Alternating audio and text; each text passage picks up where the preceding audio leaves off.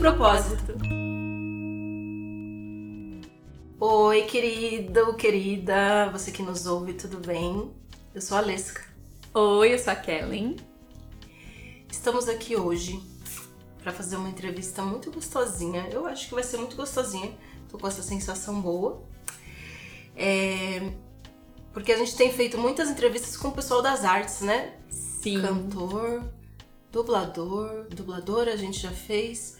Atriz. Atriz. É. É o pessoal de arte. E só que assim, hoje a gente vai falar de arte também, mas um outro lado da arte, Isso, né? Que é. é. inédito aqui, então eu tô muito empolgada.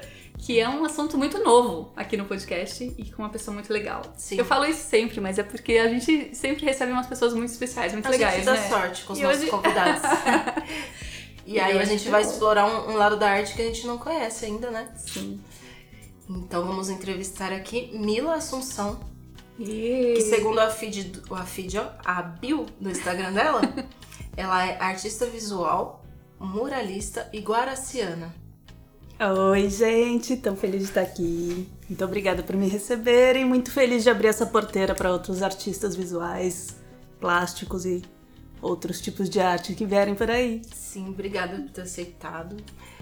É, e com certeza, né, tomara que a gente abra porteiras. Eu quero conhecer mais, mais tipos de artes, né? Sim, venham artistas, venham, venham. Sim. Bora explorar esse mundo. Bom, mas Lesca, a Mila nem sempre esteve nas artes, né, Mila? Você tem Pois um- é. uma história aí de, de transição, né? Conta pra gente então isso, essa, esse processo aí de como que foi que você abraçou a arte como seu projeto, né, de vida. Vou ter que voltar lá atrás, pode? Volte. Tudo começou quando eu nasci. É tipo isso. Cara, é é que assim, depois que a gente faz a transição toda, a gente fica olhando pra trás tentando entender se já tinha sinais no caminho, né? Como que as escolhas foram feitas. E hoje eu entendo que, sei lá, muitas das escolhas que eu fiz, principalmente na adolescência, assim, quando você tá naquela fase de querer pertencer a algum grupo, a algum contexto, eu não fiz muito pensando no que eu era, no que eu gostava, acho que eu nem sabia muito bem disso na época. Então, até o processo de escolha de faculdade, de carreira, foi muito baseado no que eu achava que era esperado de mim. Não, eu nem sabia o que, que eu gostava na época. Eu acho que se a Mila de hoje chegasse pra Mila de 17 anos e falasse, menina, você vai ser artista, eu ia falar, nem ferrando. não vou, que isso, não, não dá pra viver disso. Eu me contei essa mentira por muitos anos. Então, quando eu tava no último ano do colégio, eu decidi que eu ia fazer administração. Porque fazendo administração dá pra ganhar dinheiro e esse foi o processo decisório. Olha que triste. Mas aí, já que eu ia fazer administração, eu tinha que fazer uma faculdade muito boa. E aí, acabei entrando no IBMEC, que hoje é o INSPER, né? Que é uma faculdade, pelo menos na época era, não sei como que tá hoje, mas era uma faculdade totalmente voltada para o mercado financeiro, para banco de investimento, nada a ver comigo. Mas eu achava que eu tinha que fazer uma faculdade muito boa, então foi lá que eu entrei.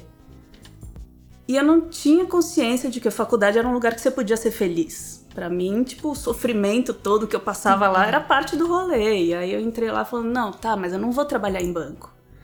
E aí o que, que aconteceu? Fui trabalhar em banco. pra piorar um pouco. Nunca diga dessa água. Não é?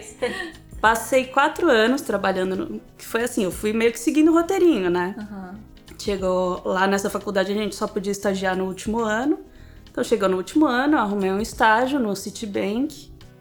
Fiquei lá nove meses como estagiária, fui efetivada. Então, pra mim, eu tava seguindo todos os, os passinhos ali do roteiro. E aí, pronto, fui efetivada, agora é só ser feliz, né? Só que não. Passaram-se quatro anos lá. Eu trabalhava numa área que faz análise de crédito para grandes empresas, fazia análise de balanço financeiro de usina de açúcar, de umas empresas assim. E aí eu comecei a sentir um, um desconforto, né? Comecei a olhar, aquela área era enorme. Eu comecei a ter uma sensação de que todo mundo era muito substituível. É, que, sei lá, o que eu fazia ali não, não, não dependia só de mim, sei lá. Uma Qualquer pessoa. Meio, meio tempos modernos, né? É, um pouco isso. Qualquer pessoa com treinamento Sim. poderia fazer aquilo, não era Sim. que eu tava fazendo uma grande diferença lá. O que eu fazia poderia ser feito por outro analista assim, da mesma forma que eu tava fazendo. E aí eu comecei a questionar o que, que eu queria, o que, que eu não queria. Eu vi que eu não queria mais banco, não queria nem outra área dentro do banco, nem outro banco. Aí eu fui trabalhar com recrutamento e seleção para mercado financeiro. Já entrei mais para o mundo de recursos humanos, fui já com uma ideia de tipo, ah, as pessoas parecem tão felizes fazendo isso, vou lá ser feliz também, né? eu fiquei um ano lá, se eu não me engano. E aí que a, a crise existencial bateu legal mesmo. Isso foi em 2012, mais ou menos. Foi em 2012.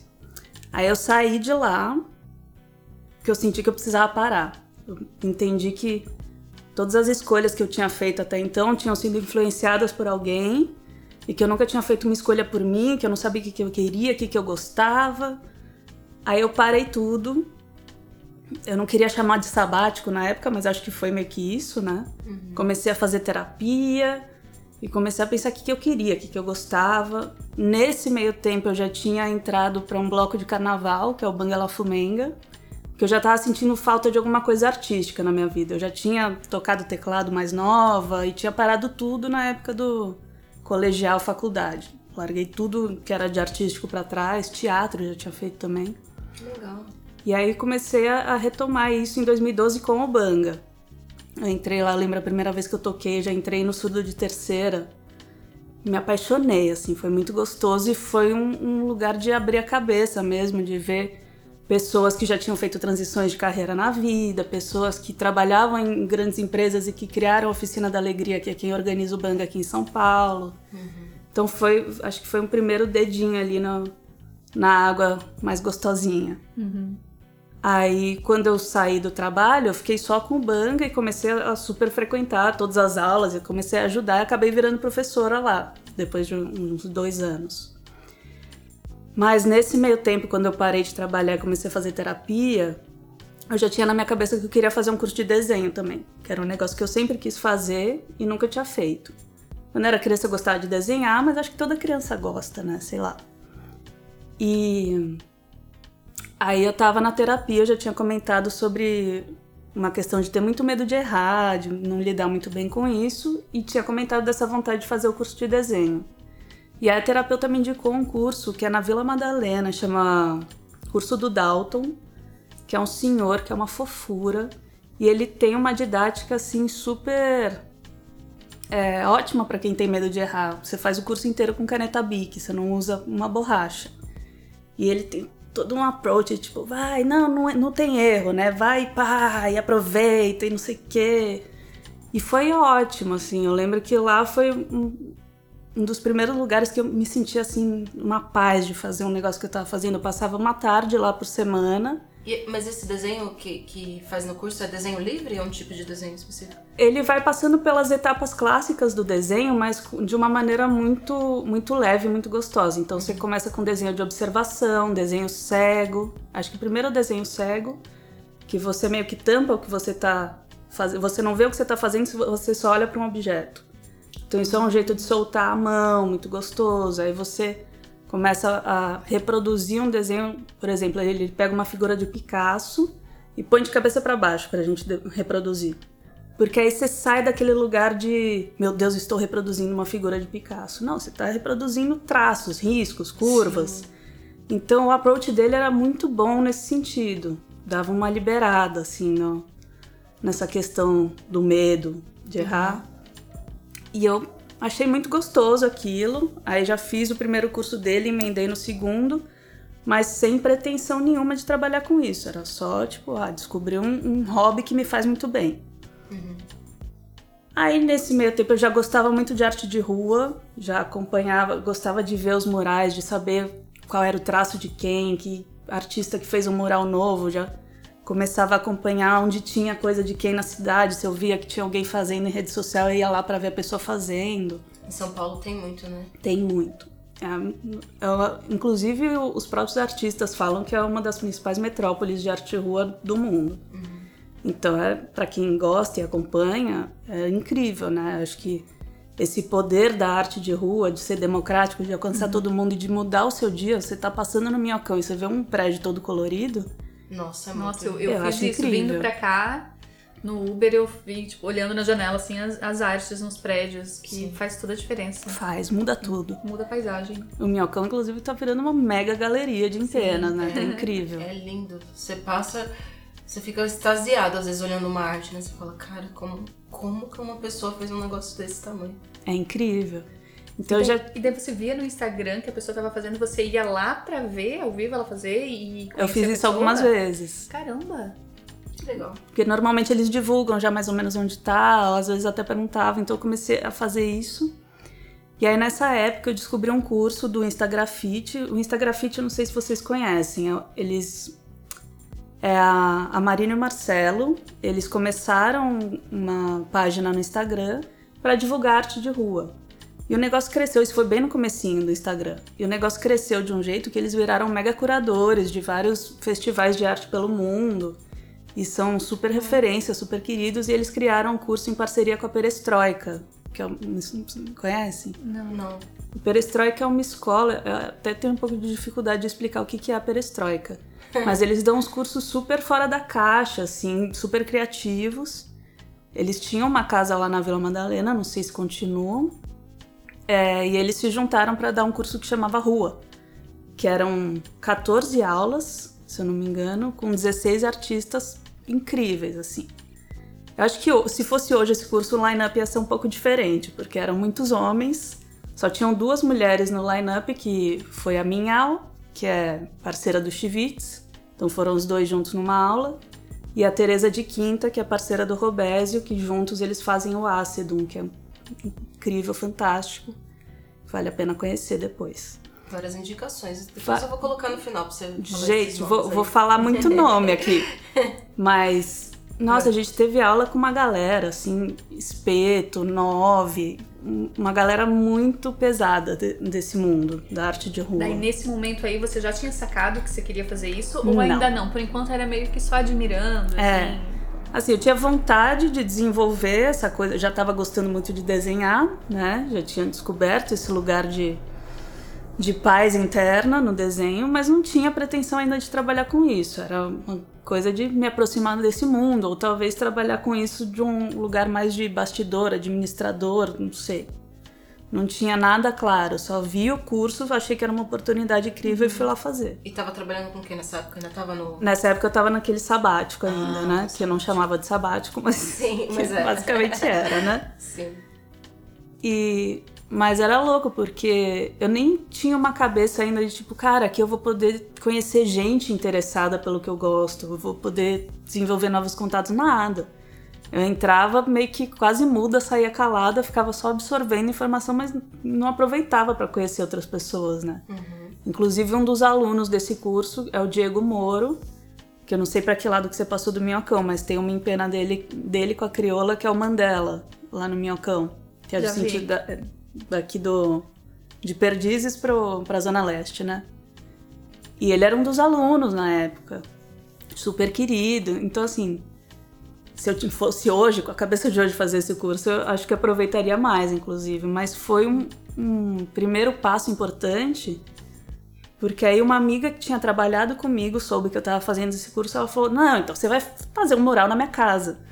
Falei, não, mas veja bem, calma, né? Não sei, ainda não sei como faz. Ela, não, você vai fazer, tô super empolgada e tal. E aí rolou, fui fazer na casa dela. Demorou quatro meses, porque aí eu, eu tinha voltado temporariamente para consultoria de recursos humanos para cobrir uma licença maternidade de uma consultora, que eu tava já precisando de grana também nessa época, né? E nesse meio tempo eu ia lá de fim de semana na casa dela, ela deixava a chave comigo, eu ia fazer um pedacinho, sei lá, e ficava um mês sem ir, aí depois fazia outro pedacinho, o negócio foi indo assim, super aos poucos, ela super paciente, super parceira. E aí quando ficou pronto, era um peixe bem grandão, a sala dela fazia uma, uma quina assim, a parede, e o peixe pegava os dois lados da quina, fazia uma transição bonita. Quando, você- quando eu acabei, eu olhei e falei, meu, Sou boa nisso. Dá, dá pra fazer, né? Mó legal. Gostei, gostei do resultado. Ficou. Até hoje eu gosto muito desse peixe. Uhum. E até o último dia eu tava ainda criando coisa, não foi um negócio que tinha esboço pronto, eu fui lá fiz, foi- ele foi se desenvolvendo. E hoje, quando eu vejo foto dele, eu não mudaria nada dele até hoje. É, que é raro, né? Tem coisa que eu fiz mês passado que eu já faria diferente hoje. Mas foi um primeiro passo, assim, de falar, meu, é possível. Uhum. É possível fazer murais, é possível pintar, é possível criar arte. Mas eu ainda me contava a mentira de que não é possível viver disso. É, a pergunta que, que vinha aqui não quer calar, mas ela te pagou? Ou Não. foi na camaradagem? Como é que foi? Foi super na Eu vou ser sua camaradagem. cobaia, então, é isso? Foi isso. Eu não sabia nem como cobrar por isso. Eu lembro até na época tinha um, um cara fazendo algum serviço pra ela lá de obra, que ela tinha acabado de reformar o apartamento. Ele falou: Não, me passa o seu contato, que aí tem mais gente que quer fazer. Quanto você cobra? Eu olhei pra ele e falei: Não sei. Nunca foi- mais o cara falou comigo. Foi um acontecimento importante, né? Foi. Essa confiança da amiga, né? Foi um super marco. É. Porque quando eu dei o primeiro risco de pincel ali, que eu fiz de pincel, não, não spray até hoje eu não, não tenho muita destreza. Mas quando eu fiz o primeiro risco de pincel, eu vi que ela olhou assim meio estranho. Eu tava com os pincel duro, ruim, aqueles pincelzinho amarelo que você compra na Calunga, sabe? Sim. A cerda dura. Falei, gente, não vai dar. Não vai. Mas isso é um negócio que eu tenho desde sempre, de ser muito crítica com acabamento, com, com detalhe. Eu falei, meu, não- isso não vai ficar bom assim. Aí eu fui comprei um pincel legal. E eu olhei pra ela e falei, calma que vai dar certo. Mas ela tava super tranquila. Como o negócio ia se desenvolvendo muito aos pouquinhos, chegou um dia que eu fiz um negócio lá que ela falou: olha, essa parte eu não gostei muito. Aí eu fui refiz, até chegar num que ela gostou. Então, ela foi super parceira de paciência, de abrir a porta da casa dela. Ela realmente me deixava com a chave, eu ia a hora que eu queria, se ela tivesse lá ou não. E foi na camaradagem. Ela comprou as tintas e ela escolheu as cores e eu fui fazendo com o que tinha lá. É, que legal, que de repente se não fosse assim, você não ia ter essa coragem inicial, né? Com certeza. De cobrar alguém pra fazer. Aliás, de, de alguém te pagar pra fazer, Com né? certeza. Não, sei. E ela foi tão. Ela tava tão empolgada com o fato de eu estar fazendo o curso de muralismo que ela me deu um gás que talvez eu sozinha não teria tido coragem de fazer um negócio daquele tamanho. Então foi super importante, eu sou super grata a ela até hoje. Inclusive, semana que vem eu vou na casa dela fazer uma paredinha nova que ela reformou. Teve que tirar a parede do peixe, ele durou até mês passado, mais ou menos. Isso foi em 2014, então durou uns bons anos. Ela é quase sua madrinha. Ela é. tipo isso. E aí, em paralelo a isso, eu tenho uma amiga que trabalha com eventos, produção de eventos, né? Inclusive, Ana Pires Eventos, procurem saber, maravilhosa, talentosíssima, faz uns arranjos de flores lindos. E ela começou a me chamar para fazer lousas para os eventos. É, E aí eu comecei a gostar de trabalhar com letras, com lettering, né? Fazer aquelas letras bonitas, enfeitadas, para casamento, para muita festa que ela fazia assim na época. E aí isso começou a trazer alguns trabalhos meio pontuais de pessoas vendo que eu fazia coisa com letra. Começou muito com lousa. Ah, sei lá, eu fiz um coworking, eu fiz uma floricultura. Mas tudo muito assim ainda esporádico. E nesse meio tempo, terapia, não sei o quê, crise existencial, eu tava lendo todos os livros de autoajuda do assunto que você pode imaginar. Inclusive, tem um livro que chama especificamente Como Encontrar o Trabalho da Sua Vida. Eu li esse livro. De quem é? Lembra? Eu não lembro, ele é, ele é traduzido, né?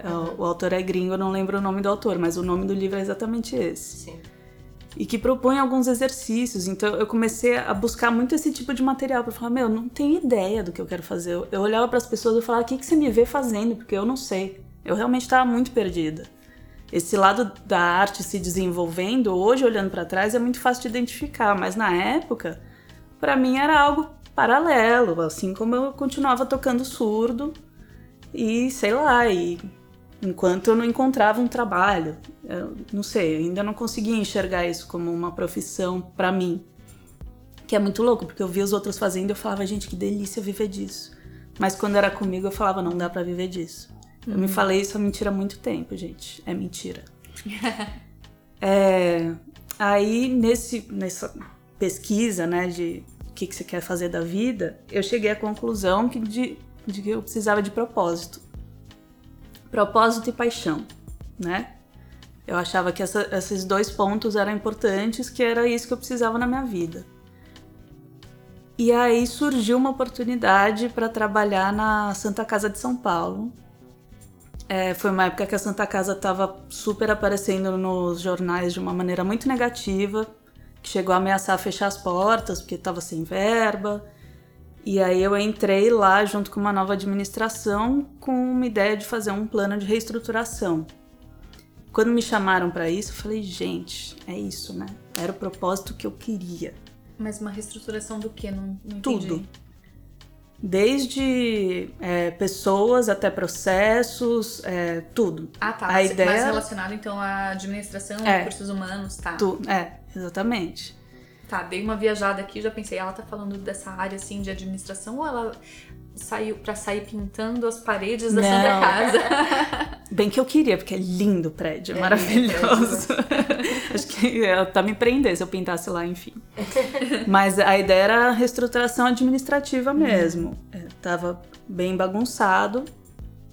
É, nem sei o quanto eu posso falar disso ou não, mas enfim. É, mas aí eu cheguei lá, minha função inicial era recrutar pessoas estratégicas para esse processo de reestruturação. E aí, conforme eu fui chegando lá, começaram a me dar outras funções. Aí, de repente, eu, eu tava no Ministério do Trabalho e Emprego falando com os 11 sindicatos que tinham dentro da, da Santa Casa. É muito sindicato.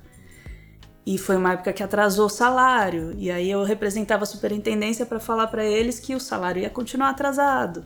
E aí eu tinha que fazer reuniões com os médicos da Santa Casa para falar que o salário ia continuar atrasado. E aí eu começava a andar nos corredores e eu falava, "Ah, gente, todo mundo me odeia aqui. Um médico vai bater na minha cabeça um dia desses. Nossa, não tinha nada a ver com propósito, né? Na- então, eu fui lá com essa missão, achando Sim. incrível. Tal, e na hora que eu cheguei lá no Vamos Ver, eu não tinha poder de decisão nenhum. É, a- era tudo muito burocrático, muito complicado de resolver lá dentro. Tinham muitas questões internas difíceis de trabalhar. E de repente eu me vi a mensageira da agonia, literalmente a mensageira da agonia para todo mundo, para os sindicatos, para os funcionários, e eu falava, gente, meu Deus do céu, o que, que eu tô fazendo aqui?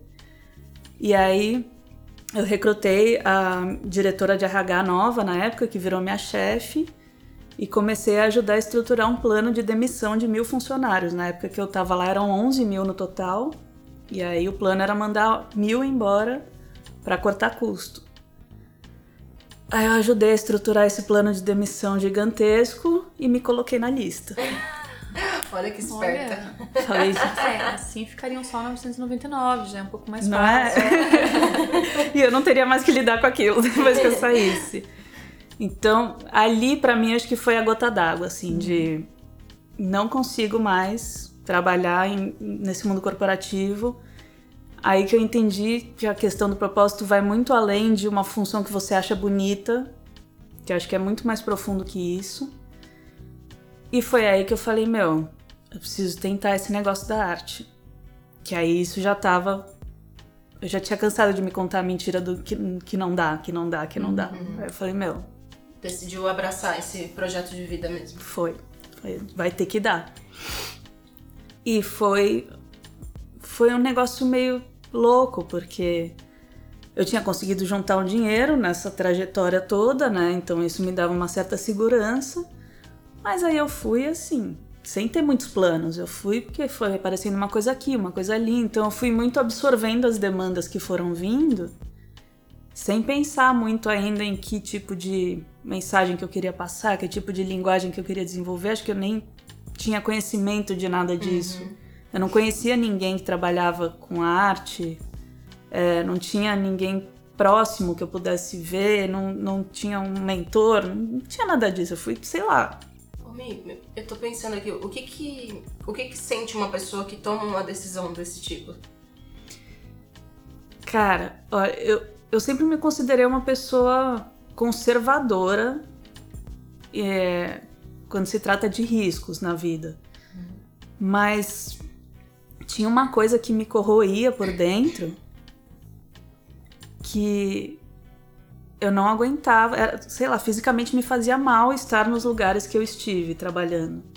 Era um negócio interno, um desconforto físico mesmo. Que eu falava, não dá pra viver assim. Então as- eu tinha que tentar encontrar essa felicidade de alguma forma.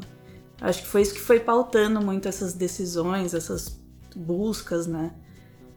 E na hora que eu tomei essa decisão de, ok, agora vou tentar viver de arte mesmo, eu sempre tive, tinha uma mini segurança por trás, uma muletinha falando se der tudo errado, eu consigo trabalhar em algum uhum. escritório de novo, por mais que eu não queira, né? Você tinha medo de julgamento das pessoas? Eu acho que o medo de julgamento eu já fui enfrentando muito no processo todo, assim. Falando com os meus pais. Acho que meus pais até hoje não entendem muito essa já vi, eu nunca vi meu pai falando, mas eu sei que ele fala para minha mãe: essa menina podia estar tá no Citibank até hoje. para ele, minha vida tava resolvida já, e eu fui e baguncei tudo, sabe? Sim. Então, lidar com isso gera uma, uma insegurança, uhum. é, mas, cara, tem hora que você tem que ouvir o que seu estômago tá te falando, sabe? É que para gerações é, mais velhas, assim, é, antes, né, eu acho que das no, dos nossos pais, dos nossos avós, eles prezavam muito por uma estabilidade financeira, né? Aquela coisa do, da carteira assinada. Se você fizer um concurso que você daí tem aquela estabilidade, melhor ainda. Mas daí você fica 30 anos, né? No mesmo lugar. E aí, né? Então tem essa questão também, assim, que você de repente trocou uma segurança, entre aspas, é, para ser autônoma e uma, e uma vida de que não necessariamente todo quinto dia útil vai pingar na minha conta, né? Tem essa parte também. Então tem, tem essa parte também. Como é que é? Ah, até hoje é um desafio lidar com essa questão de ser autônoma para mim. Uhum. Porque é CLT, né? Então, gente, eu tava, essa era a parte que eu tava bem acostumada, que eu achava bem confortável. Talvez a única parte que eu achava realmente confortável dessa vida até hoje é um desafio para mim é, essa vida de autônoma. Rola uma insegurança, uma instabilidade, tem horas que tá tudo acontecendo ao mesmo tempo, tem horas que você abraça o mundo porque você não sabe se mês que vem vai ter tudo isso acontecendo de novo.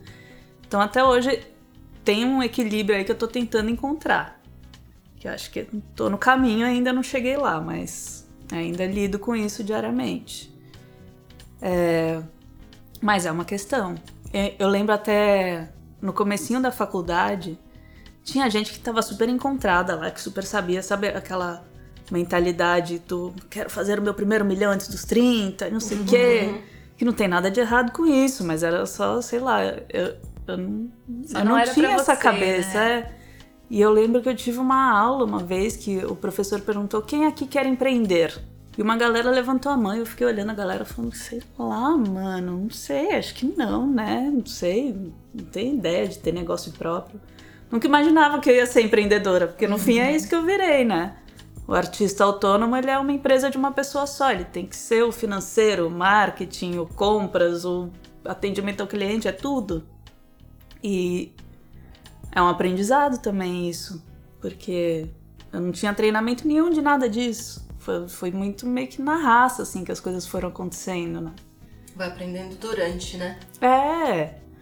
E sei lá, acho que como eu não me planejei muito para isso, eu também não tive muita estratégia. Eu já até ouvi pessoas que fizeram é, transições assim de carreira para começar a trabalhar com a arte, mas que pensaram não, então já que eu vou fazer isso da minha vida, eu vou fazer um mega curso, não sei o quê eu fui meio que indo de um jeito meio orgânico, assim, que provavelmente não era o melhor dos jeitos, mas sei lá, foi o que eu tinha de informação na época e foi o que foi acontecendo. E então... se tá dando certo, era o melhor mesmo. É.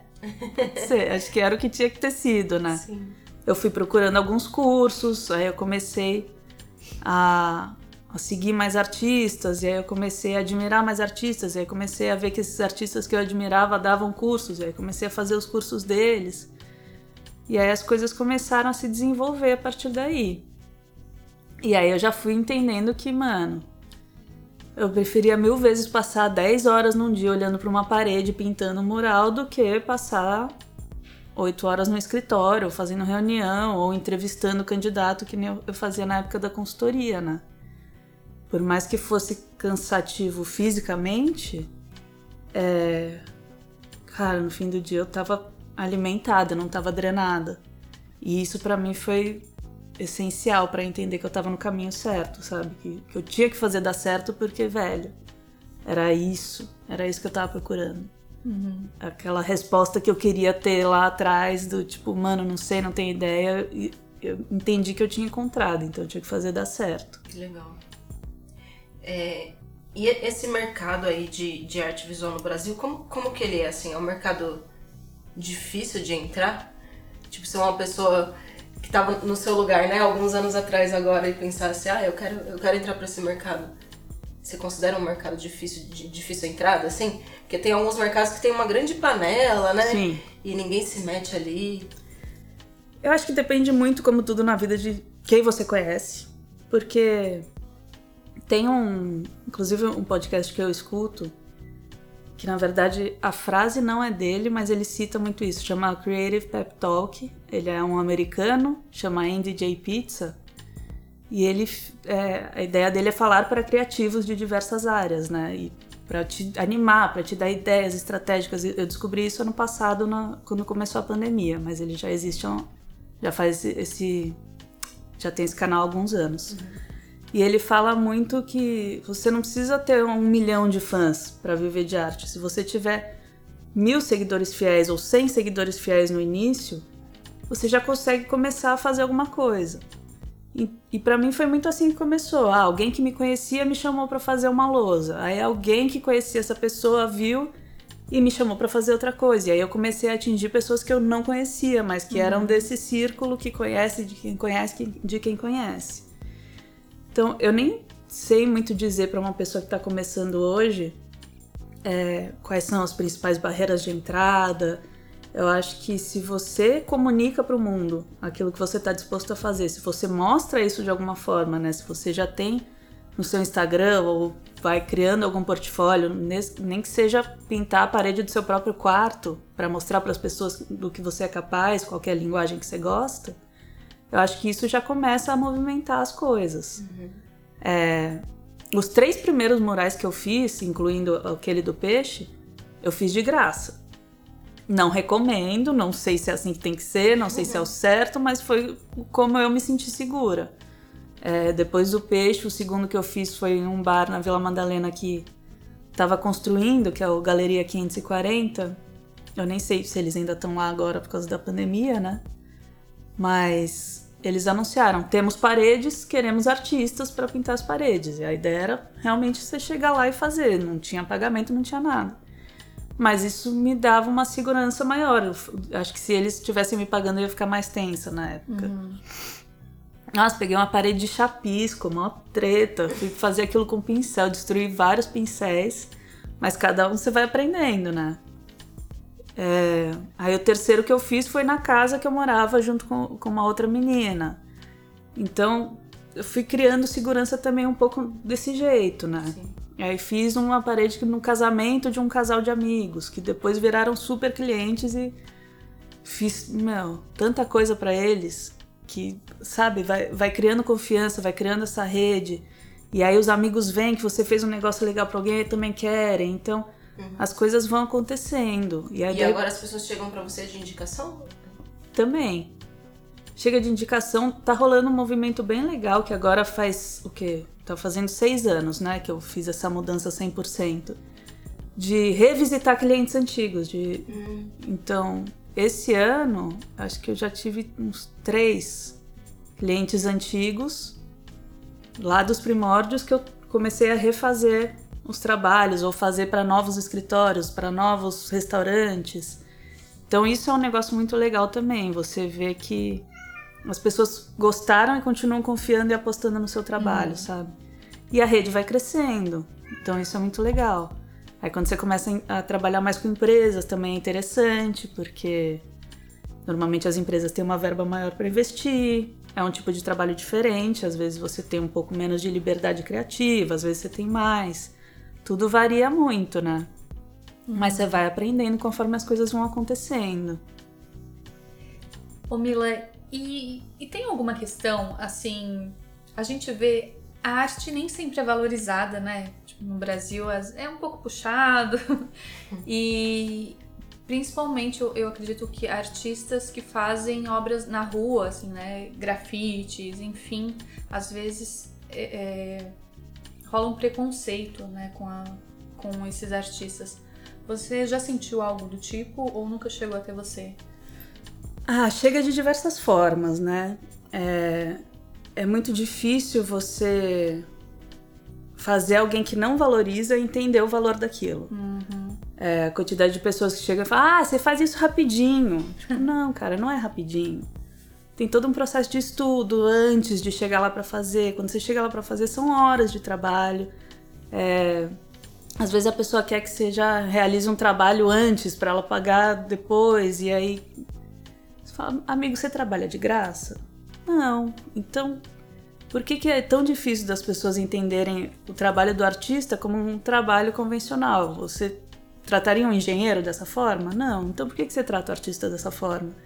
Acho que tem uma questão cultural que varia muito, né? Tem pessoas que super entendem e super valorizam, mas vira e mexe tem esse tipo de, de potencial cliente que às vezes acaba nem virando, né?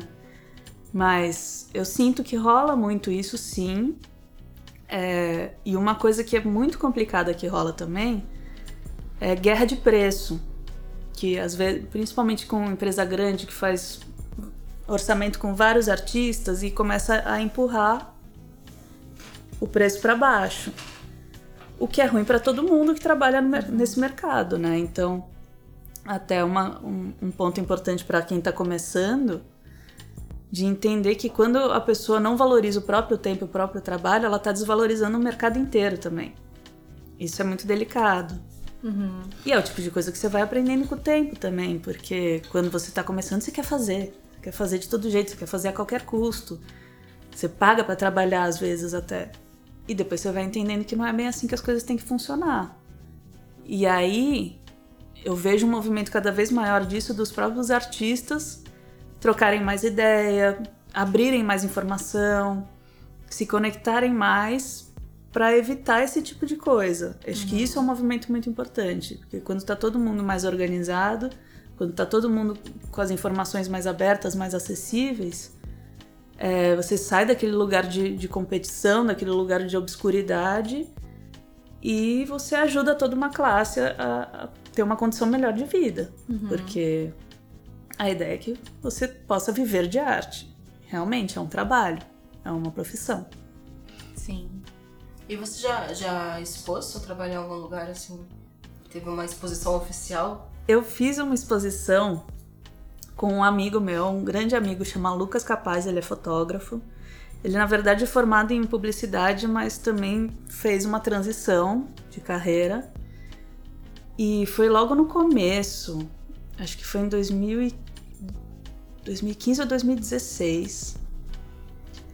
E foi uma coisa muito na loucura, assim. A gente é, frequentava um bar na Vila Madalena que chamava Garrafas, que fechou. Que os sócios eram amigos nossos também, e eles tinham exposições rotativas no bar. E a gente sempre falava, ah, vamos fazer uma junto, vamos fazer uma junto, e nunca rolava. E aí ele pilhou de novo, né? Igual a, a amiga que me pilhou para fazer o primeiro mural, esse amigo me pilhou para fazer a primeira exposição. E eu nem tinha ideia do, de, do que constitui fazer uma exposição, que você tem que ter uma linguagem, uma pesquisa, uma linha de raciocínio que conversa no negócio inteiro. Eu, uhum. juntei tudo que eu tinha feito até aquele momento e botei lá. E, e chamei de exposição e chamei meus amigos para verem. É, mas foi legal porque nessa época eu tinha acabado de fazer um curso. Esse curso foi bem transformador, né, que foi bem no início com o Apolo Torres, que é um, um mega artista que eu super admiro, acho ele incrível. Tecnicamente, ele é um super professor, foi ótimo fazer esse curso com ele. E foi a primeira vez que eu vi que eu podia fazer trabalhar com anatomia, que eu nunca tinha me aventurado muito nesse, nesses lados. Então, eu criei dois projetos grandes que saíram desse curso, que foram as principais peças dessa, dessa primeira exposição. Uhum. É, mas ficou lá acho que um mês, se eu não me engano, dois meses. É, eu vendi os quadros grandes, vendi algumas coisas pequenas, mas no fim acho que eu gastei mais dinheiro do que fiz. Pra, sei lá, acho que eu não tinha muita segurança para vender esses quadros grandes. No fim eu cobrei preços assim que pagavam a moldura do, do quadro, sabe? Uhum. Que tava tudo emoldurado, bonitinho para expor, né?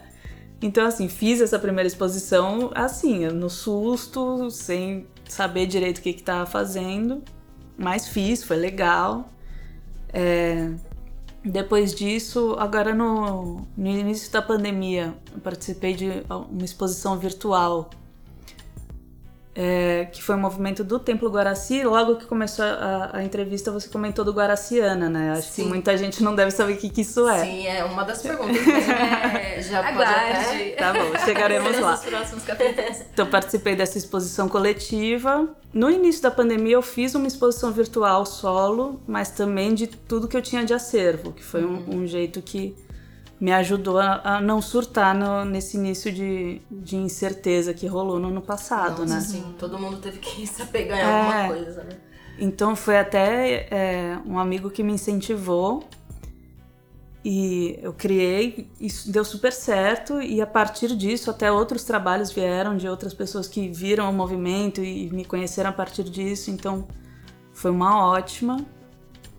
E por enquanto foram essas. Você tem vontade de fazer uma exposição mais Tenho. planejada, assim? Tenho super. Estruturada? Tenho super. Que legal, acho que seu, seu trampo merece. Ah, muito obrigada.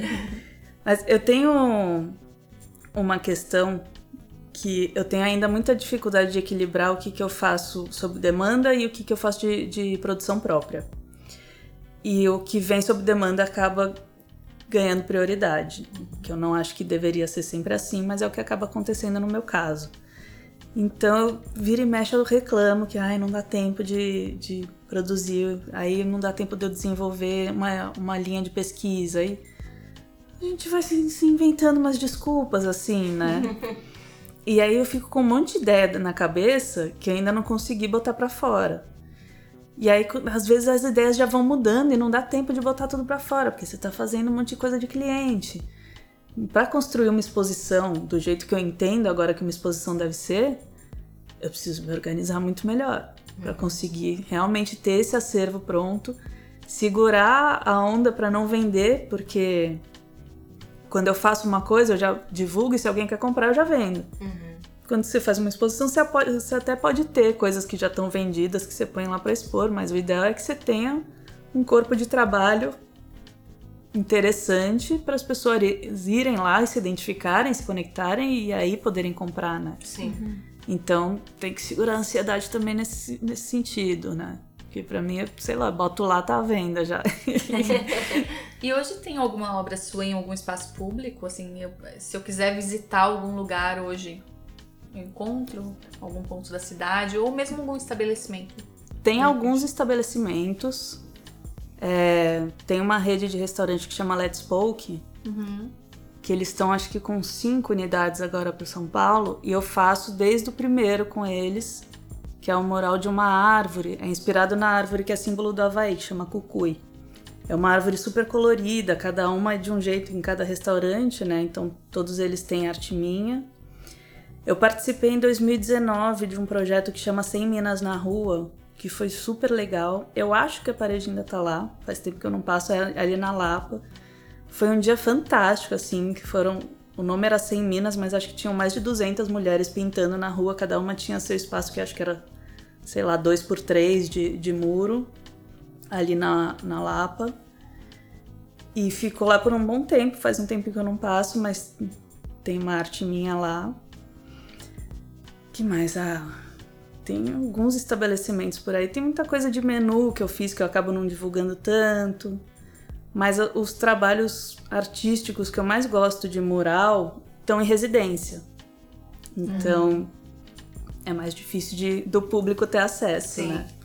Eu fiz um movimento ano passado que eu estava muito afim de levar uma mensagem para rua que eu fiz até o, a exposição coletiva que eu participei que eu comentei eu criei uma arte que tinha uma frase que é todo ato de amor floresce. E eu fiz, era uma ilustração a três, o original. E aí eu fiquei com muita vontade de levar essa mensagem pra rua, eu queria fazer um mural com essa mensagem. Eu comecei a andar por Perdizes, que é onde eu tava morando. E eu comecei a fotografar uns muros que eu achava legais e tal. E aí eu fiz um mock-up desses muros no, no computador o mockup é tipo você botar o esboço ali da arte na foto como se já tivesse pronto, né? Uhum. Pra pessoa poder visualizar. E eu ia nos estabelecimentos, eu falava, posso pintar seu muro? É isso que eu quero fazer, mostrar para as pessoas. As pessoas falavam, ah, mas é que não dá. Oh, mano, não tô nem pedindo dinheiro, eu só quero pintar seu muro.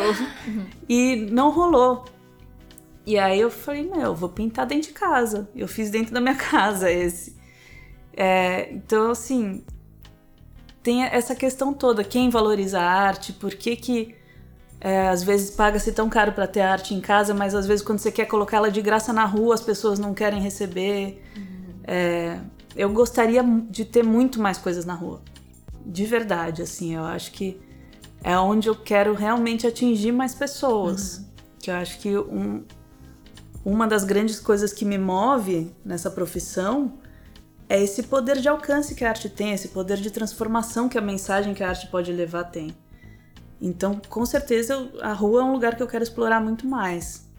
Eu sempre tive um pouco de medo de, de entrar no rolê o que eles chamam, né? De eu não sou grafiteira, eu, meus projetos demoram, eu não sou, não consigo chegar em uma hora resolver um negócio. Então eu não, não me sinto à vontade para trabalhar num muro sem autorização. E aí, quando você vai pedir autorização, às vezes as pessoas não querem te autorizar. Uhum. Então, gente, quem tá ouvindo aí tem um muro, chama nós. Libera os muros. Libera os muros pra gente. Nossa, é tão lindo. Então. Mas a gente vai, vai chegar lá. E um dia, quem sabe, uma empena, né? Isso é, é, a empena, pra, pra quem não sabe, também é aquela lateral de prédio grandona, linda. Que. Ah, vai chegar bem rápido, você vai ver. É, tá, tá no universo já, gente. Jogamos. Não vai chegar. já tô até vendo ele. Imagina, tá chegando. Já que você tá falando dessa coisa de do que te move, né? Queria saber se você tem alguma alguma inspiração específica para criar, assim, quando você vai criar, se você tem algum ritual que você gosta de fazer, ou se tem um lugar de onde vem essa inspiração para fazer arte. Complexa essa pergunta. É, eu gosto muito de acender incenso. Acho que é um bom início, principalmente quando eu tô na, na fase de, de criar o esboço, né? De criar a ideia, desenvolver a ideia. E quando a ideia já tá pronta, que eu sinto para pintar, eu também gosto de, desse ritual, assim. Acho que o, o acender um incenso, o aroma, eu acho que dá muda o ambiente. É, mas a ideia em si, ela vem às vezes ela vem sendo construída há algum tempo, às vezes ela vem de algum insight, então às vezes você tá na rua passeando com o cachorro e você tem uma ideia, ou faz um link de alguma coisa, de, de algum, algum vídeo que você viu, algum filme que você assistiu. Acho que as conexões estão sendo feitas dentro da cabeça o tempo todo. E aí você tem que sentar uma hora e materializar isso de alguma forma mas eu não tenho um ritual específico de tipo, agora eu vou sentar e vou criar. Normalmente as ideias já vão se juntando na cabeça e eu preciso só achar o tempo para botar elas para fora. Mais assim que funciona no meu caso, por exemplo. E aí esses insights às vezes vêm já rolou de vir em meditação, mas já rolou de vir no meio do caos também. Uhum. Então, acho que você tem que estar atento, né, para receber, para perceber é, essa mensagem chegando. Da onde ela vem, não sei dizer muito bem, não. É, a gente recebe umas coisas às vezes, né? É. É só estar tá disponível mesmo. Exatamente, deixar o canalzinho aberto ali e escutar, prestar atenção na hora que vem. Teve um momento que você falou sobre lettering, que foi um dos seus, foi um dos começos, né? Um dos seus primeiros trabalhos. E conta um pouquinho o caminho, assim, porque não sei, parece uma coisa que você precisa ter tanto, sei lá, equilíbrio, delicadeza. precisa ter delicadeza, eu não, não sei, é, é uma coisa tão bonita de ver pronta que para mim parece muito difícil de ser feita. Especificamente nessa parte de lettering, como que se chega? Você era, voltar lá na sua infância, você era uma criança que tinha essa questão também com escrita, assim, é, com letras, caligrafia e tudo mais ou não? E é, qual o caminho hoje mesmo para e quais os mercados, sabe? Bom, é, acho que é legal começar essa, essa conversa falando um pouquinho sobre o que é o lettering, né? Uhum. O lettering é o desenho de letras, uhum. então não é, é, diferente da caligrafia. A caligrafia você faz o desenho da letra com um único movimento de pincel ou da caneta tinteiro. O- Tipo convites, por exemplo. é, É diferente. você pode desenhar uma letra que parece caligrafia com o lettering, usando mais traços. É, mas a caligrafia é uma arte específica. O que eu faço é o lettering, que é o desenho das letras, né? Não me considero uma calígrafa. É, Ah, eu acho que, sei lá, na época do- de colégio, de trocar cartinha com as amigas, acho que não sei se as crianças fazem isso mais hoje em dia, mas na minha época a gente trocava cartinha de papel, né? Sim. Papel Caneta carta, colorida, né? é, então. Gostava de desenhar as letras lá, mas não Saudade. é? Com cheirinho. Eu sinto, tia Gina. É, mas, sei lá, gostava de desenhar os, os negocinhos lá, mas nada de excepcional, assim. É, o interesse foi surgindo agora mais depois de velha mesmo. E eu dei um curso de lettering, uma oficina esse ano, e aí eu fui caçando material, coisa antiga, e eu achei o primeiro lettering que eu fiz. é, até foi essa amiga minha dos eventos que me chamou pra fazer uma festinha de um ano de uma filha de uma amiga nossa. Eu olhei aquela lozinha, me deu uma, uma dosinha dela, tadinha. Feinha, não era feinha, tadinha, mas era o que eu tinha na época de conhecimento, né? Depois que eu fui entender que as coisas estavam tortinhas, que estavam meio sufocadas, precisando de mais espaço, que a sombra estava errada. Então é é um negócio que você vai desenvolvendo interesse, você vai conhecendo e tem muito material, muita informação disponível em YouTube e tudo isso que você tem acesso, você não precisa necessariamente gastar dinheiro para aprender. Apesar de eu ter feito cursos também, eu fiz um curso com a Cris Pagnoncelli, que ela é de Curitiba, ela veio para São Paulo da oficina de lettering lousa, eu fiz esse curso com ela. Então você vai desenvolvendo interesse e aí você vai entendendo que é tudo técnica, é tudo ferramenta. E tem uma coisa muito gostosa de fazer letra em parede, que quando você tem um espaço maior assim para o seu braço se mexer, fazer um, um risco, uma curva bonita, às vezes é mais fácil do que fazer uma piquititinha no papel. Se você dá uma tremidinha numa escala grande, fica imperceptível. Então, às vezes, o negócio fica orgânico, fica fluido e nem é tão desafiador quanto parece assistindo. Ou, sei lá, eu acostumei e já não acho mais É, tão eu assisti, difícil. Eu assisti o vídeo é, você fazendo lá nas paredes do, do Voz do Ser, né? E com a mão esquerda eu fiquei, meu Deus, deve ser mais difícil ainda. Tudo bem que pra quem você é queimado, né? Então, tipo, mas eu, eu assisti e falei, ai, gente, isso tem uma cara de. Eu, não sei. E tem, tem uma Talento, amiga que. tem talento. Sim. Não, é treino, gente, é tudo treino.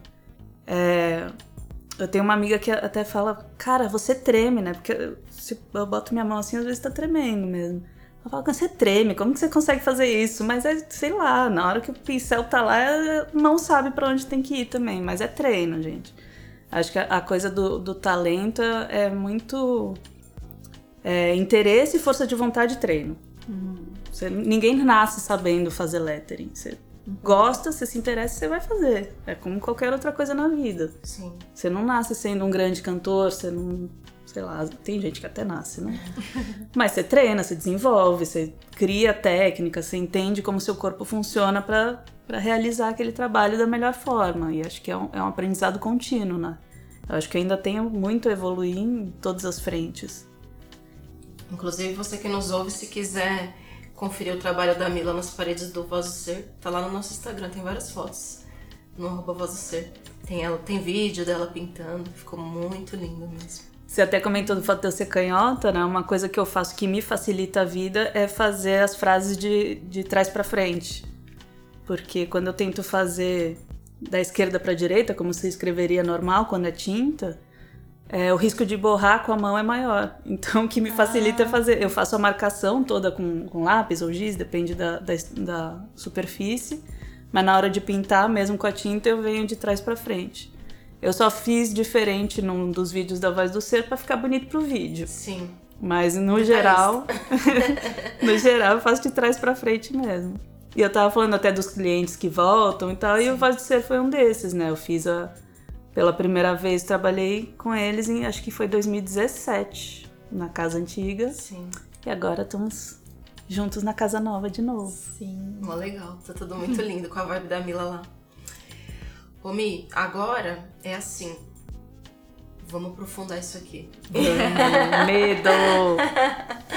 Não, é que é que é uma pergunta que é uma pergunta básica, mas básica por ser pequena, mas acho que para você deve ter muito significado dentro disso.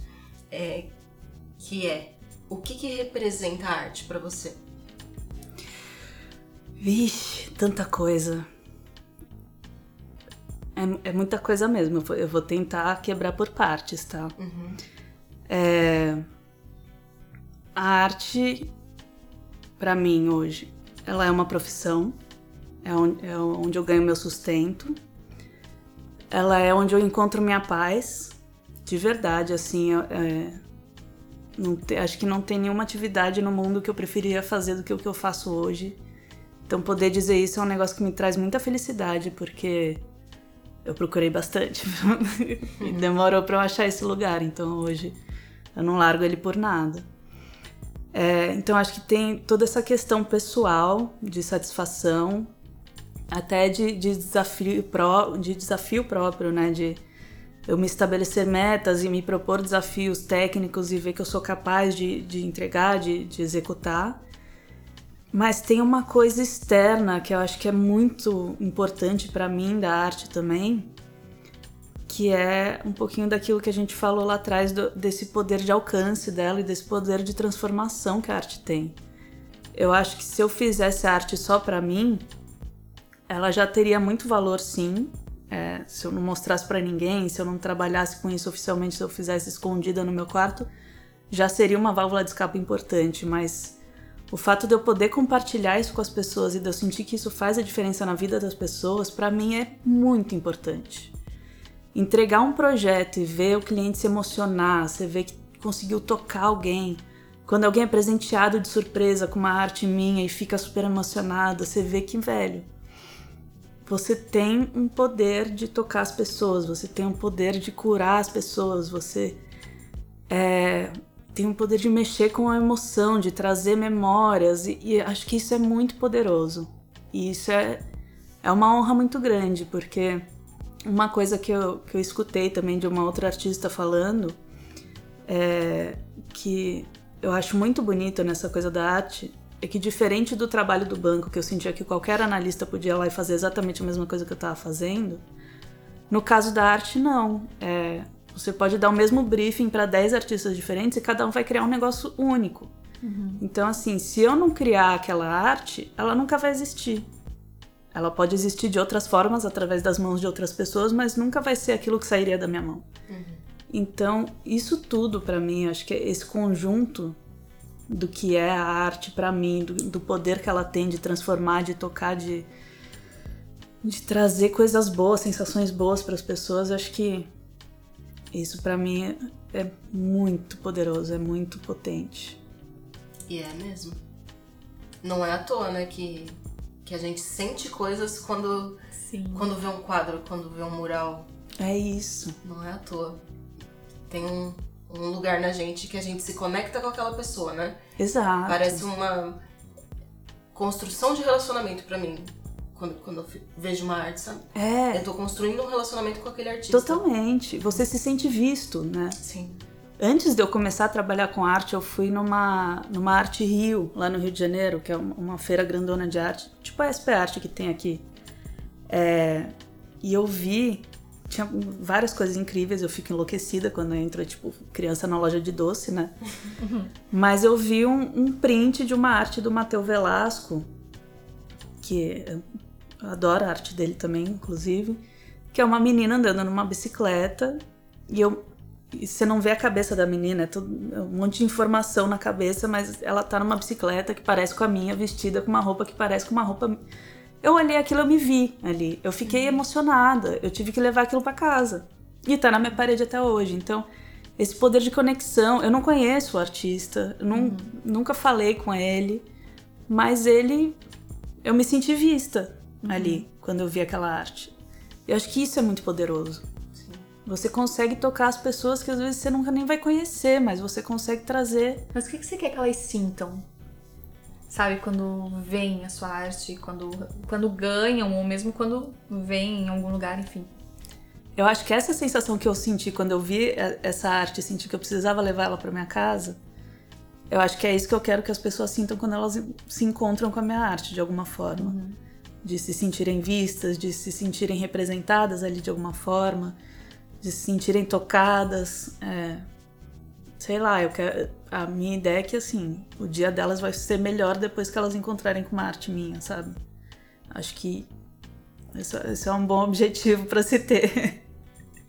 Olha, com a gente você cumpriu então, viu? Sim, cumpriu É, mesmo. que bom. É, toda vez que a gente vê, né, dá um- uma sensação boa, assim, de, de representação mesmo, de identificação, né? Sim. É. E esse retorno é muito importante também, porque a gente falou da- das inseguranças, da instabilidade dessa vida de autônomo e tal, e eu não sei se todo artista passa por isso, mas eu, pelo menos, já passei por vários momentos de síndrome de impostora e de meu Deus do céu, será que é isso mesmo? E aí você vai tendo esse retorno e você fala, cara, é isso, é isso, não tem como não ser. Tá rolando, né? Tá rolando, tô, tô, tô atingindo, tô alcançando, então é bora, vamos, vamos explorar, vamos expandir, né? Porque o poder tá aí. Sim. Ai, eu vim pintar minha casa nova. Vamos, Precisa alugar a casa, quer? Falta só a casa, um detalhe, mas é, eu não sei onde vai ser a casa ainda, mas eu sei que vai ter uma arte da Mila. Ai, gente, vamos pintar a casa de todo mundo. É isso. No final a gente vai deixar o contato do Instagram e aí todo Sim. mundo que ouvir isso pode arrumar uma parede pra Mila pintar. E imagina só, o trabalho vai estar em toda parte. Agora, uma coisa que, que a gente passou, que a gente falou que ia falar e agora acho que é o momento de voltar, é sobre a informação que tá lá na sua bio, que você é guaraciana, né? Guaraciana. Aí eu, pro- eu procurei na internet, fui ver o que é guaraciana, porque a gente até pensou, né? Não, eu era pensei uma uma- cidade. É, eu pensei uma coisa nada a ver, que é tipo, será que é uma cidade? Da quem nasce, sei lá, naquela. nasce É Guaraciana. Guaraci tipo, eu nasci é em Tubarão, eu sou tubaronense. Ela vai ver Guaraciana porque nada Sim. a ver, né? Não tem nada a ver com isso, né, Mila? Não, é. gente, eu nasci no Rio. Eu fui criada em São Paulo, mas eu nasci no Rio. É, então, não é isso. É, eu percebi isso quando eu pesquisei, aí descobri que Guaraciana é uma- é uma filosofia da Umbanda. Isso. E aí eu falei, nossa, que legal, vamos trazer essa informação pra cá também, né? Uhum. Acho que dá pra, pra falar sobre isso pras pessoas. E queria que você explicasse mais o que que é o que, e o que que isso representa pra você. É, Guaraciana vem do Templo Guaraci do Brasil, que é um, um templo de Umbanda. Tem várias unidades, a que eu frequento fica no Embu das Artes, mas tem aqui em São Paulo também, tem em Campinas, tem em várias cidades do Brasil e fora do Brasil também. Quando eu comecei aquela minha crise existencial lá em 2012, uma das coisas que eu comecei a, a sentir falta foi de, da espiritualidade. Eu fui criada, educada num, num colégio jesuíta, é, super tradicional aqui de São Paulo, mas eu não me identificava com aquela coisa da religião católica ali do- dos padres, aquela estrutura toda do, que eu fui educada, eu não, não- sei lá, não, não me encontrava muito ali. E tanto que depois que eu me formei, eu não- nunca mais frequentei a igreja, eu frequentava lá que era meio que tinha que frequentar, né? É, mas não sei, aí fiquei sem praticar nada por muito tempo e quando eu comecei a questionar essa coisa toda de vida, eu fui em muitos lugares. Eu fui em templo budista, eu fui em centro de Jorei, eu fui em centro espírita. E aí eu cheguei aí em, em, em dois templos de Umbanda aqui em São Paulo mesmo, que foi onde eu senti uma conexão um pouco maior, mas também não aprofundei, assim, fui poucas vezes em cada um e meio que ficou por isso. E aí em 2017 eu conheci o Templo Guaraci. E aí a primeira vez que eu entrei lá já foi um negócio assim. É muito lindo o lugar. É, é uma propriedade super grande no Embu das Artes e é, meu, tudo os jardins enormes, o, o campo aberto. É, tudo me encantou ali desde o momento que eu entrei. As roupas de santo, a, a gira muito bem organizada, tinha, teve toda essa questão, acho que estética que me encantou, né? É, mas teve uma sensação de acolhimento muito grande desde a primeira vez que eu fui. Eu comecei a frequentar semana após semana e depois de uns três meses que eu estava frequentando já a casa, eu fui convidada a começar a me desenvolver como médium. Eu não tinha ideia do que, que era isso e até hoje ainda tô aprendendo. Uhum. Mas na hora que me chamaram, eu falei, tá, mas o que, que isso quer dizer? E demorou mais uns três, quatro meses para eu entender se era isso mesmo, que eu entendia que é um compromisso que você assume, né, com a casa, com a, com a sua vida. Mas no fim, você nem sente que você está comprometendo nada, porque você recebe muito mais do que o que você. Ah, você não tem que abrir mão de nada, na verdade. É só uma questão de que você quer estar tá lá, você quer fazer parte daquilo. Então isso tem ganhado um lugar, um espaço cada vez maior na minha vida, porque eu sinto que é, a minha arte está cada vez mais conectada com isso também. Eu sinto que quem eu sou hoje como pessoa, como profissional, como artista, tá tudo conectado com esse desenvolvimento da minha espiritualidade também. E eu sou hoje a função que eu ocupo dentro do, do templo é de abiã, que eu brinco que é tipo assistente de estagiário de médium. é, é, o primeiro passinho ali que você dá nessa jornada que é, que é muito pessoal e que varia muito para cada pessoa o tempo que demora para você dar um próximo passo. É, e para mim está sendo muito rico, porque eu acho que está muito conectado com tudo que eu sempre acreditei. E agora eu, encontrei uma casa para chamar de minha e comecei a entender que eu não estou sozinha nesse plano, que tem gente me guiando, me acompanhando, me protegendo o tempo todo e que as coisas que eu gosto e que eu faço estão todas conectadas com toda essa egrégora.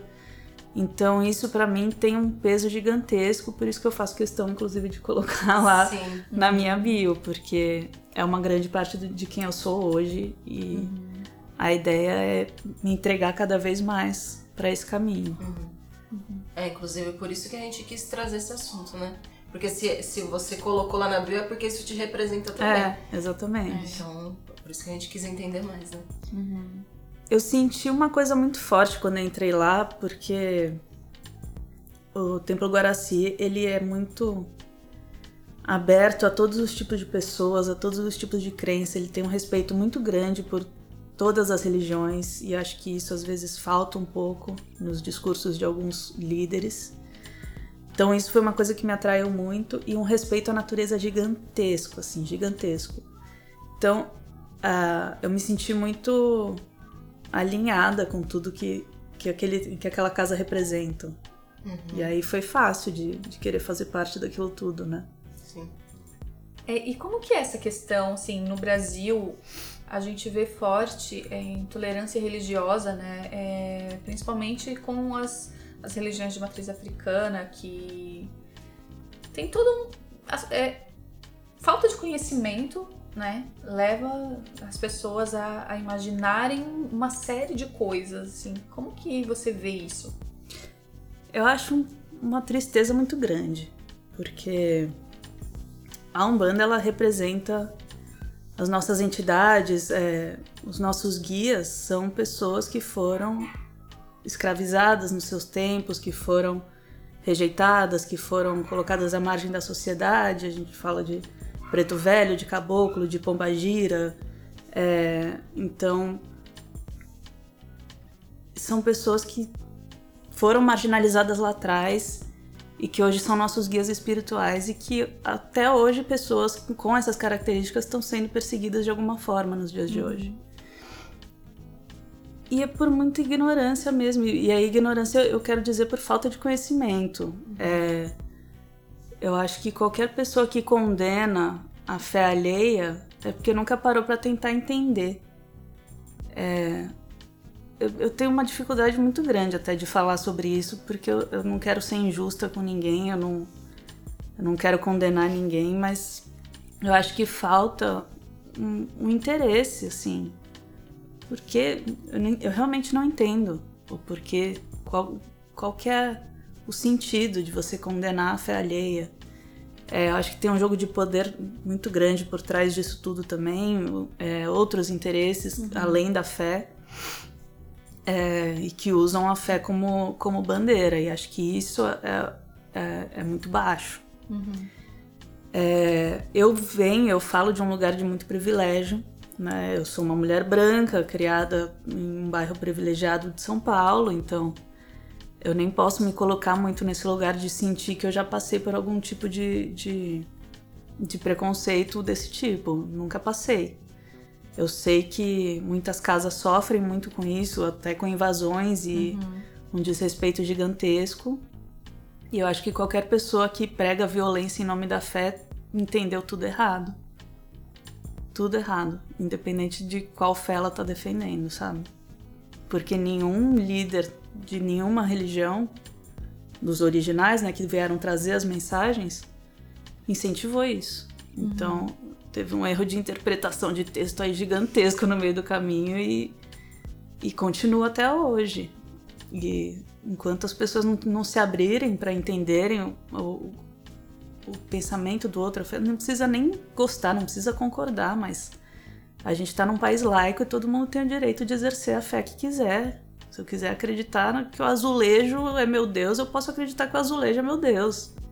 E ninguém pode discordar de mim uhum. por lei nesse país. Uhum. Então, como assim a gente está vivendo num país que um templo é invadido e, e destruído e, e, profanado por outras pessoas que se dizem tão, tão religiosas, tão fiéis a Deus. Eu acho que é, é, é muito contraditório.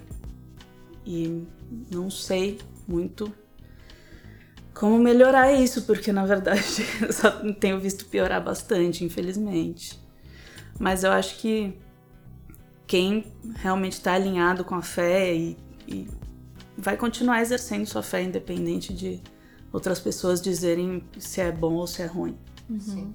Eu acho que ah, só a sua presença nesse ambiente com essa consciência já já traz isso para as pessoas, sabe? Outras pessoas que vão te conhecer e ou que já te conhecem, enfim, que tem algum preconceito com relação a essa religião ou a outras, vai te olhar, você vai ser o espelho dessa religião, sabe? E aí eu acho que é assim que a gente vai derrubando essas ideias erradas. Essa é a ideia. Até o nosso Babalorixá ele fala muito sobre é, quem frequenta a nossa casa não, não deixa oferenda na praia, por exemplo. Porque esse é o tipo de coisa que começa a criar um, um preconceito da, das pessoas que não entendem, olharem a oferenda e falarem, tá vendo, esse povo deixa sujeira por aí. Então a gente faz os nossos trabalhos, as nossas oferendas dentro do templo. Tem algumas coisas assim que nem cada templo de Umbanda tem a, sua, sua linha, a sua filosofia, então eu não posso nem falar por outros, eu tô falando só o que eu sei da casa que eu frequento, né? Uhum. Mas acho que a ideia, acima de tudo, é ser esse espelho e mostrar que cara, a mensagem é do bem, a mensagem é de união e a mensagem é de respeito acima de tudo. Nossa, que gostoso. Que lembrança boa. É uma delícia, é. gente. Não vejo a hora de voltar. tá, tá parado agora por causa da pandemia? Tá voltando muito aos pouquinhos. Só quem já tá vacinado com as duas doses, com todo o protocolo de distanciamento social. É, e como eu tomei a minha segunda dose semana passada só. Sim. Daqui a pouquinho eu tô de volta. É, tá todo mundo tomando, né, aos pouquinhos. Mas obrigada por apresentar mais dessa, da sua religião. É, da, da, sua história com essa religião, né? É muito gostoso saber conhecer esse caminho das pessoas, saber ah, de onde veio essa busca pelo propósito, né, que você falou de terapia, de livro, religião, enfim, acho que é todo um apanhado de coisas que faz a gente se encontrar, né? Total. É, e aí, como você já usou inclusive a palavra propósito, queria aproveitar agora para saber o que que o que, que é propósito para você? A tal da pergunta. A braba. A braba. é... Então, eu falei um pouquinho de propósito quando eu falei da Santa Casa, né? Eu acreditava muito é, que propósito era, sei lá, vou ajudar a salvar a maior ONG da América Latina. Vou trabalhar na Santa Casa e esse é um propósito lindo. É lindo, sim. É, mas não era verdadeiro para mim. Acho que não ressoava dentro de mim. Então, o propósito, acho que além de uma função externa, ele tem que ressoar internamente também. Ele tem que ser verdadeiro lá de dentro. Então, hoje eu entendo que com o meu trabalho eu consigo fazer algo que eu acredito, que é natural de mim, que eu tô colocando o melhor de mim pro mundo e que eu tô fazendo bem pro mundo de alguma forma. Eu acho que é aí que eu enxergo o propósito dentro de mim. Eu posso achar que ser enfermeira é a, é a profissão com o propósito mais lindo do mundo, mas não é para mim. Eu não tenho a menor aptidão para isso, então esse propósito não é verdadeiro para mim, entendeu? Eu preciso, eu acho que o propósito real, verdadeiro, é quando você encontra ele dentro de você e consegue levar isso para o mundo de alguma forma. Uhum. E o que você espera daqui para frente, assim, pós-pandemia? No que você deseja para você, para o seu trampo, para o mundo? Cara, a pandemia ela trouxe um, uma explosão de informação para mim. Foi muito louco. Eu acho que eu tava num modo meio automático antes dela chegar, de tipo receber as demandas e fazer as coisas e tocar em vários blocos e aí metade do meu ano era ocupado com ensaio, não sei o que, e acabou é, virando até uma fonte de renda, que eu comecei a, a dar aula também, é, de surdo, mas que, apesar de ser uma coisa que eu amo, começou a desviar um pouco da minha atenção também do, da arte, que é o meu foco principal, né? meu, meu objetivo principal. E quando a pandemia. E tinha uma coisa também que, que eu sentia muito que era uma profissão muito solitária. E às vezes acho que ainda é um pouco, mas que não precisa ser. E quando a pandemia começou, que tudo parou, que não tinha mais bloco de carnaval, que não tinha essa ocupação, eu comecei a, a receber muita informação de. Começou a acontecer muito mais live, então eu comecei a ver muito mais artistas falando e conversando sobre o dia a dia, sobre questões que eu achava que, que eram só minhas e que de repente eu vi que eram comuns a, a outras pessoas. E começou uma explosão de informação técnica e teórica e, e até o espiritual começou a entrar mais profundo quando eu comecei a receber todo esse tipo de informação. Então, esses últimos dois anos, para mim, foram extremamente transformadores, até na forma como eu vejo a minha arte e como eu penso no, em como eu quero desenvolver ela para o futuro. Então, como eu quero me aprofundar, inclusive na, nessa questão de linkar mais a espiritualidade com, com a minha linha de trabalho, como que eu quero levar isso para frente. Então, eu sinto que foram dois anos de muita imersão, é, um ano e meio, né? De muita imersão, quase como se fosse um, um casulo mesmo, e que agora talvez seja a hora de começar a quebrar essa crisálida e, e começar a colocar isso na prática. Acho que foi muito rico de até podcasts, mil. Eu comecei ouvindo Arte Academia, que é brasileiro, aí comecei a descobrir uns gringos também.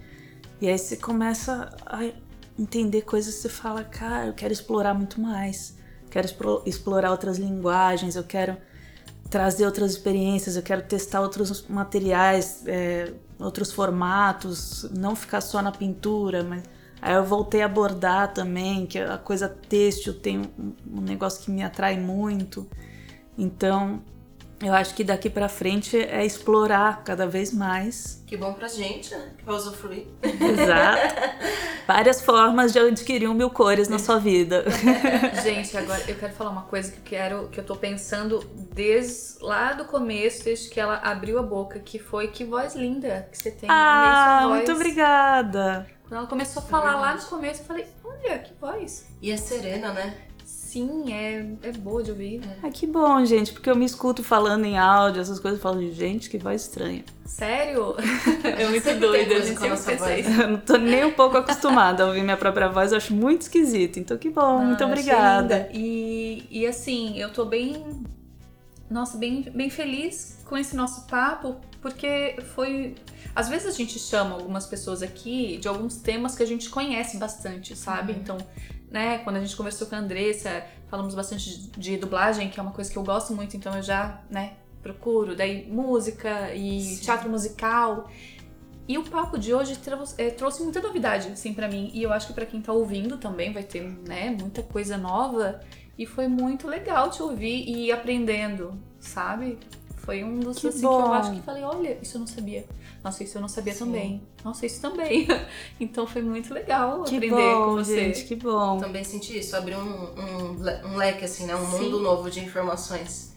Porque, ah, é verdade, né? Que esse, esse mundo das artes visuais não é tão valorizado assim no nosso país. né? A gente não vê as pessoas falando, pelo menos na nossa bolha, É. né? na nossa bolha aqui não. Agora talvez mais, né? Que você tá, tá inclusa na nossa bolha. Tomara, tomara. Mas, mas aí a gente não tem muitas informações. Por exemplo, você foi falando de artistas e eu pensei, nossa, eu quero conhecer esses artistas. Sim, ela ia falando assim com uma empolgação de fulano, e daí É. fulano, e eu pensando, ai, eu não conheço. Não Ai, Isso gente, eu vou fazer uma lista, vou Vai, mandar pra você é, todo mundo que eu manda. falei aqui. Ainda tem tantos outros. Nossa, gente. Quer falar alguns? Olha. alguns aí de indicação pra galera seguir. Bom, eu falei do Apolo Torres já, né? Que eu fiz o curso com ele. Eu acho ele maravilhoso. Tem inclusive em pena dele no centro. Se vocês já viram uma menininha tentando alcançar uns livros no céu, fica ali perto da Praça Roosevelt, é Sim. dele. Nossa, Ai, tem é essa foto no meu esse. Instagram. eu amo. É, já que estamos falando de empenas, então, tem a Pri Barbosa. Ela tem uma empena de uma mulher é, perto, é, acho que é em Pinheiros. Tem o dela e tem um da Gleo Co do lado, que é maravilhosa também, que ela é. Ela não é brasileira, ela é latina, não lembro qual país agora. Em pena é o prédio. É o prédio, é o prédio. Ah, então sim. são, são artes que estão aí pra todo mundo ver. Sim. É... Ah, mas eu vou vou falar de mais mulheres, então. Tem a Hannah Lucatelli. Ela tem três em pena só no Minhocão. Tem uma outra em Santo Amaro que é linda. Ela tem um trabalho super potente do, do feminino. É, a maioria das coisas que ela faz são... ah, Tudo que ela faz é em preto e branco, né? As imagens. Ela explora muito o- a questão da maternidade hoje no trabalho dela. Ela é mãe de três, né? Ela é uma super referência. A Magrela é uma mega referência que desde que eu comecei a me interessar por arte de rua, ela é uma das únicas mulheres na época que eu via e que eu reconhecia e que já tinha um traço super definido. E eu vi recentemente uma, uma aula dela que está disponível no YouTube, inclusive pelo WoW Instagrafite. E ela é maravilhosa. Eu, fiquei, eu já, já, já curtia muito a arte, todo o posicionamento dela, a questão poética que ela traz toda. Mas ela falando ali, ensinando, ela é uma pessoa tão livre de julgamentos e de tipo, ai, falam que não pode misturar tinta tal com tal. Eu misturo tudo. Ela é maravilhosa. E canta ainda, ela, é- ela é muito. Ela se expressa muito livremente, é muito bonito de ver. Ai, quem mais? Eu fiquei muito impactada recentemente com uma artista que eu não conhecia, que é a Marcela Cantuária, que ela fez a arte do disco novo da Marisa Monte, Portas. Vocês sim, viram? Sim, vi. Gente, o que, que é essa mulher? Nossa, eu tô apaixonada por ela, ela é carioca. Tô Trabalho muito incrível. apaixonada, incrível. É, o Nil Marisa Monte, né, contra os artistas, realmente só vai sair coisa boa dali. Então. Só, só gente talentosa. E aí você vê, tem o- uns videozinhos que contam um pouquinho de como foi esse processo. A Marisa Monte só fitando ela já, a menina fazendo arte. A Marisa, imagina, tem Marisa Monte olhando você fazendo as coisas, você nem sabe. Sim. De repente entra em... Gente, e é linda. Ela fez um, um- um oratório gigante de dois metros. Pintou ele por dentro e por fora e virou a capa do disco. Virou livro, virou é, capa de metrô feminino do, do Rio. Nossa, é um espetáculo. E Ai, tem a Mil Cores, né? tem. Qual tem é o Instagram, também. querida? Gente, mil cores com dois L's. M-I-L-L cores. Em todas as redes é isso. É isso. Eu acabo não usando muito mais Facebook, então Instagram é o melhor caminho pra pra encontrar mesmo. Sim. É bom que tem vídeo, lá tem foto, vídeo já manda uma, uma mensagem, já troca uma ideia. Troca uma ideia, tem contato de e-mail lá também, mas se mandar mensagem por lá, tô sempre de olho. Perfeito. Sigam a Mila, sigam esses artistas que ela indicou. Seguiremos também. Sim. Vamos apoiar os artistas, a arte, né? Vamos valorizar. Vamos. Eu acho que vale falar que é, eu falei das dificuldades desse mercado, né? Mas eu acho que tá melhorando.